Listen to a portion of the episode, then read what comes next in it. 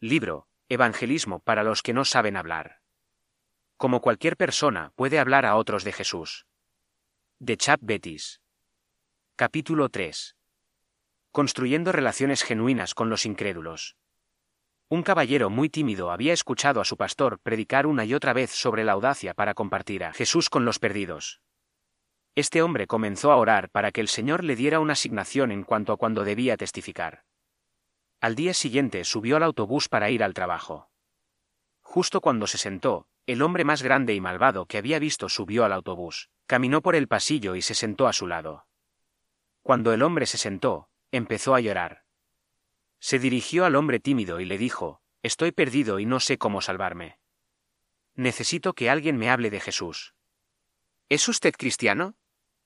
El hombre tímido inclinó inmediatamente la cabeza y rezó, Señor, ¿es esto una señal? Al igual que en esta historia, los cristianos con la lengua trabada a menudo quieren que Dios haga todo el trabajo. En lugar de ello, Dios nos manda dar un paso adicional para la transición al Evangelio. Sé sabio en tu forma de actuar con los de fuera, aprovecha al máximo cada oportunidad. Que vuestra conversación esté siempre llena de gracia, sazonada con sal, para que sepáis responder a todos. Colosenses 4 5 al 6. Construye relaciones genuinas. A partir de estos versículos, puedes ver que Dios espera que el cristiano más tímido interactúe con los de afuera en una conversación. Si Dios va a abrir puertas en la conversación, sucederá cuando construyamos relaciones genuinas con los incrédulos. El mensaje del Evangelio viaja mejor de una persona a otra por el puente de una relación genuina. En este capítulo consideraremos qué son las relaciones genuinas y dónde las construimos. En el próximo capítulo examinaremos cómo ser sabios en la construcción de esas relaciones genuinas. No es una relación falsa. ¿Qué es exactamente una relación genuina? Empecemos por examinar lo que no es una relación genuina. Una relación genuina no es una relación falsa. Ser genuino es ser real, sincero y honesto. Una relación genuina ocurre cuando somos sinceros en nuestra conversación, no falsos o artificiales. Dejamos de ser genuinos cuando, en nuestra propia fuerza, tratamos de convertir una conversación en cosas espirituales. Al igual que un vendedor de coches usados, puede que no estemos realmente interesados en la otra persona. Nuestro único interés es hacer la venta, es decir, dirigir la conversación hacia el Evangelio. Cualquier conversación amistosa y preliminar es solo para ayudarnos a hacer una venta más rápida. Poco a poco, me di cuenta de que Dios es el único que puede abrir las puertas para compartir el mensaje. Yo no puedo. Cuando intenté abrir una puerta a la fuerza, fracasé. Cuando Él abrió el camino, la conversación fue dirigida por el espíritu y natural. Al darme cuenta de que Dios tenía que crear la apertura, empecé a relajarme y a interactuar con la gente con más sinceridad. Ahora hablaba con ellos como individuos hechos a la imagen de Dios. No trataba de manipular la conversación hacia lo espiritual. Si Dios abría una puerta para el Evangelio, yo estaba preparado. Si Dios no abría una puerta, no iba a forzarla. Como resultado, empecé a relacionarme con la gente de forma genuina, sin hipocresía. Cualquier método de evangelización que nos anime a manipular la conversación no es útil. Nos molestará la conciencia y nos hará sentir deshonestos. En lugar de interesarnos genuinamente por una persona, estamos actuando. Y actuar es la definición de hipocresía. Como portadores del mensaje de la vida eterna, nuestro trabajo es amar genuinamente a las personas que encontramos. En lugar de sentirnos presionados para dirigir la conversación hacia asuntos espirituales, debemos rezar y pedir a Dios que abra una puerta. Al interactuar sinceramente con los no cristianos, ellos sentirán nuestro amor y sinceridad. Y si Dios abre un camino para el mensaje, no se sentirán manipulados. No es necesariamente una amistad. Si podemos errar en el lado de ser demasiado superficiales y desinteresados en una persona antes de compartir el Evangelio, también podemos errar en el otro lado. Una relación genuina que sirve de puente para el Evangelio no es necesariamente una amistad. Muchos libros recientes nos han animado a hacernos amigos de los no cristianos con la esperanza de compartir nuestra fe. Estos libros nos llevan, con razón, al mundo de los no cristianos.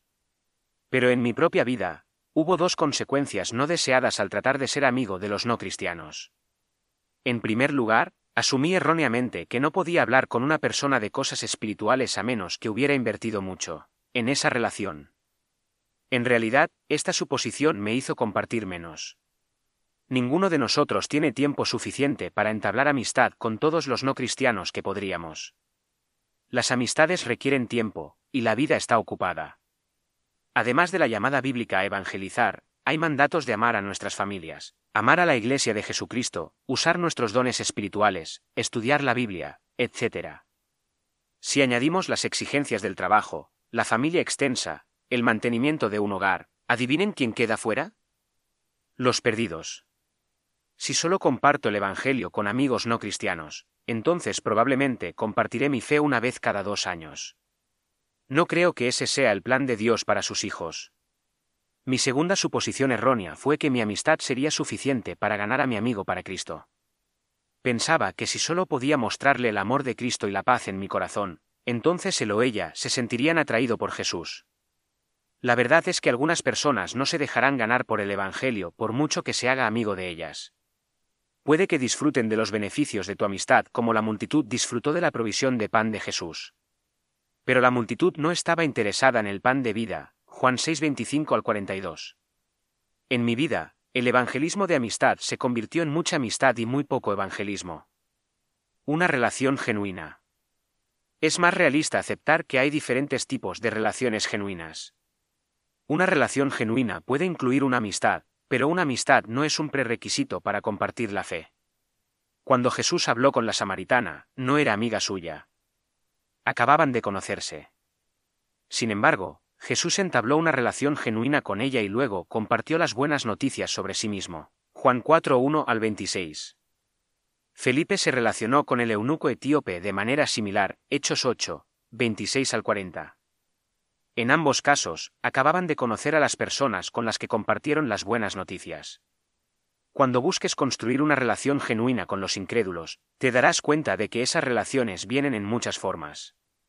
Está la relación genuina que tienes con tus compañeros de trabajo, que es diferente de la relación genuina que tienes con la persona que te corta el pelo. Esa relación, a su vez, es diferente de la que tienes con el padre que acabas de conocer en el patio de recreo. Si tratamos a la gente de forma genuina y esperamos a que Dios abra las puertas, podemos compartir el Evangelio en todo tipo de relaciones. Por ejemplo, el Señor me abrió la puerta para compartir con varios de mis compañeros de trabajo que no eran amigos cercanos. Otras veces he tenido la oportunidad de compartir con personas que conocí una vez y no volví a ver. Aunque estas personas no eran amigos, en cada una de estas situaciones me relacioné con ellos genuinamente y esperé a ver si Dios abría una puerta. Cuando abrió la puerta, fui capaz de atravesarla. ¿Dónde construyo relaciones genuinas? Antes de hablar de cómo construir relaciones genuinas, tenemos que preguntarnos, ¿dónde construimos esas relaciones?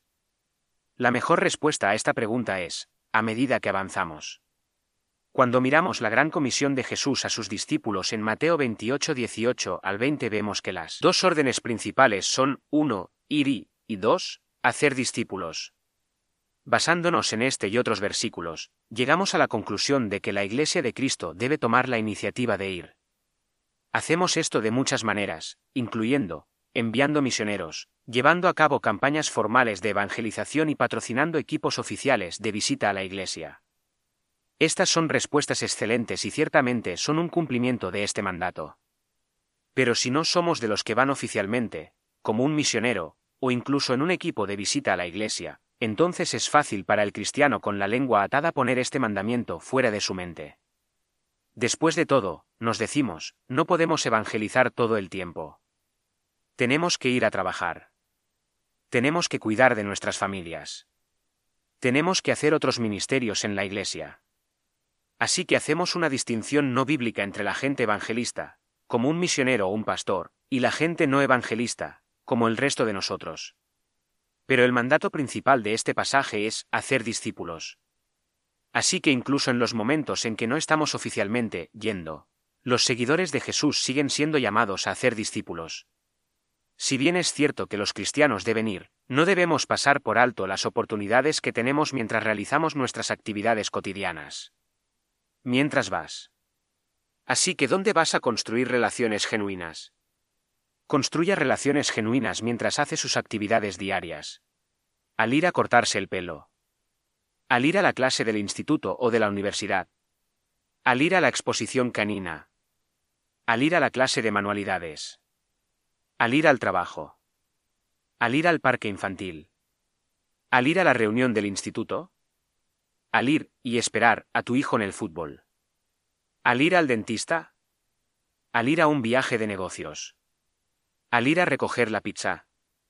Al ir a una llamada de ventas. Al ir. Al comprender que debemos hacer discípulos sobre la marcha, la vida se convierte en una búsqueda del tesoro. Comenzamos a buscar las puertas que Dios va a abrir. Pablo escribe que Dios determinó los tiempos fijados para los hombres y los lugares exactos donde debían vivir. Dios hizo esto para que los hombres lo buscaran y lo encontraran, aunque no está lejos de cada uno de nosotros.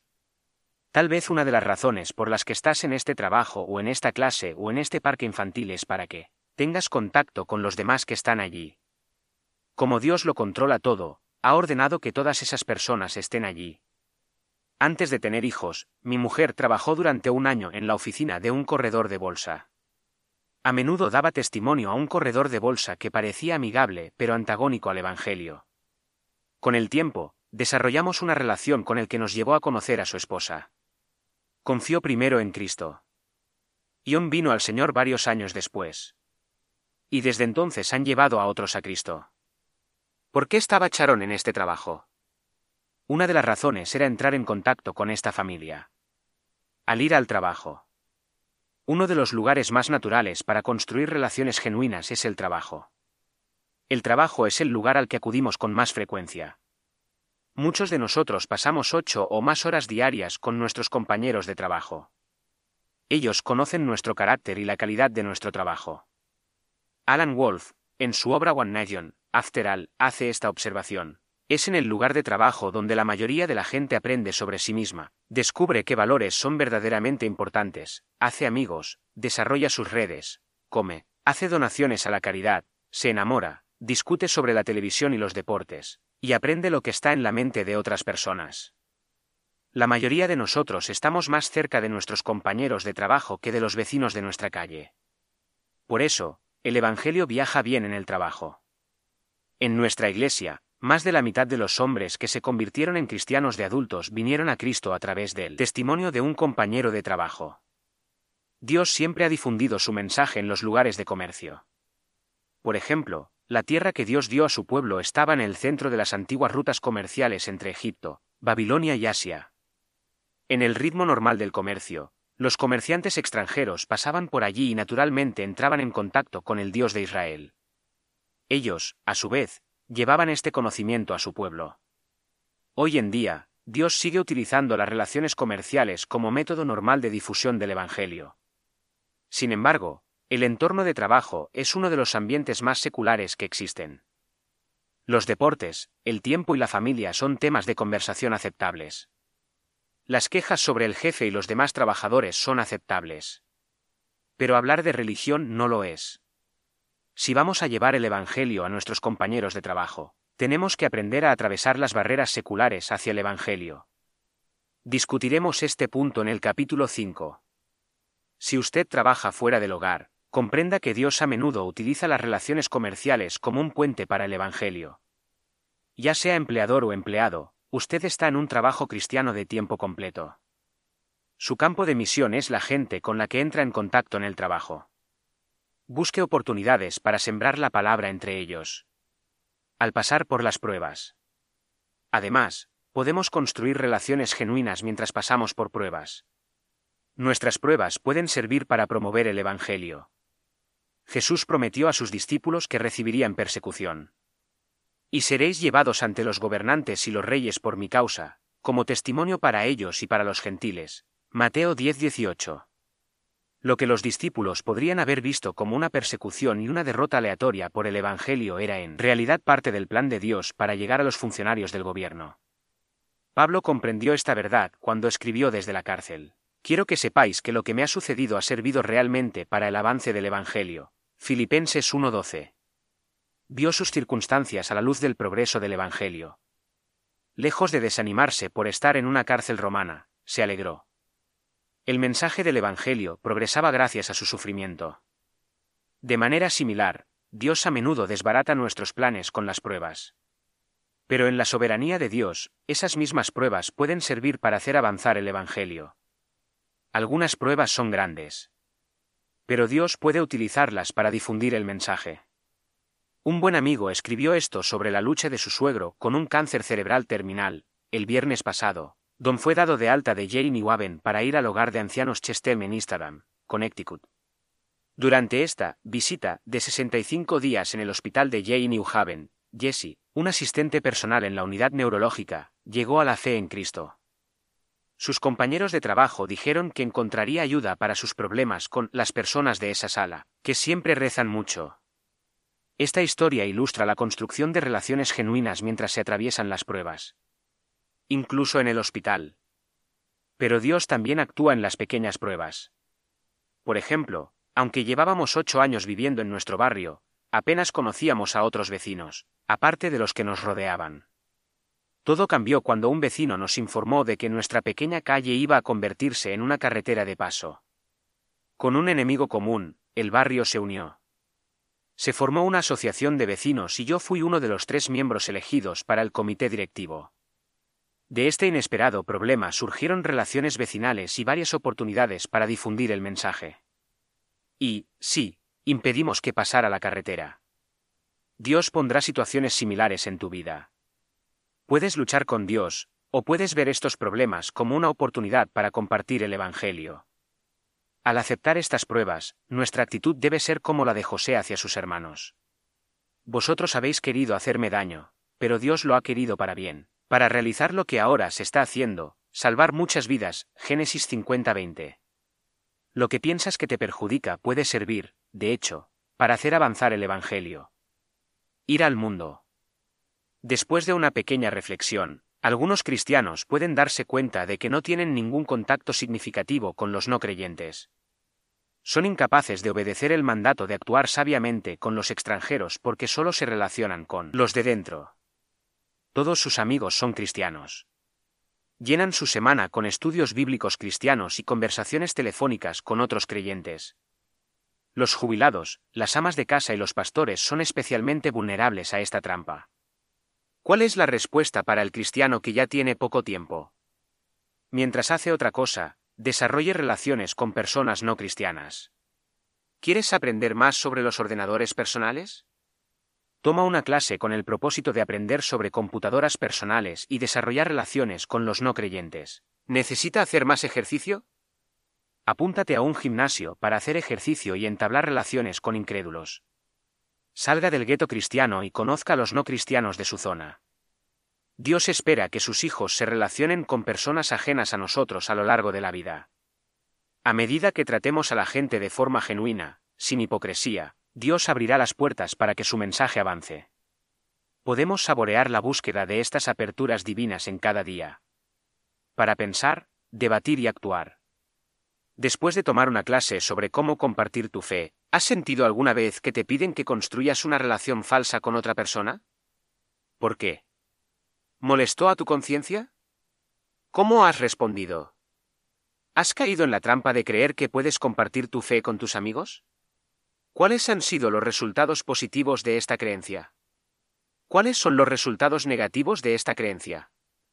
¿A dónde vas normalmente durante la semana? ¿Dónde puedes iniciar conversaciones y construir relaciones genuinas con los no creyentes mientras haces tu vida? ¿En qué medida has sido eficaz a la hora de llevar el Evangelio a las personas con las que trabajas?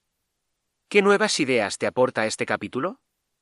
¿Puedes recordar alguna prueba y ver cómo podría haber sido utilizada para promover el Evangelio a través de las nuevas relaciones que Dios trajo a tu vida?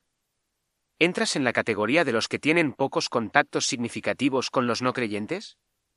¿Qué podrías hacer con un propósito secundario de rozarte con los incrédulos? Fin del capítulo 3.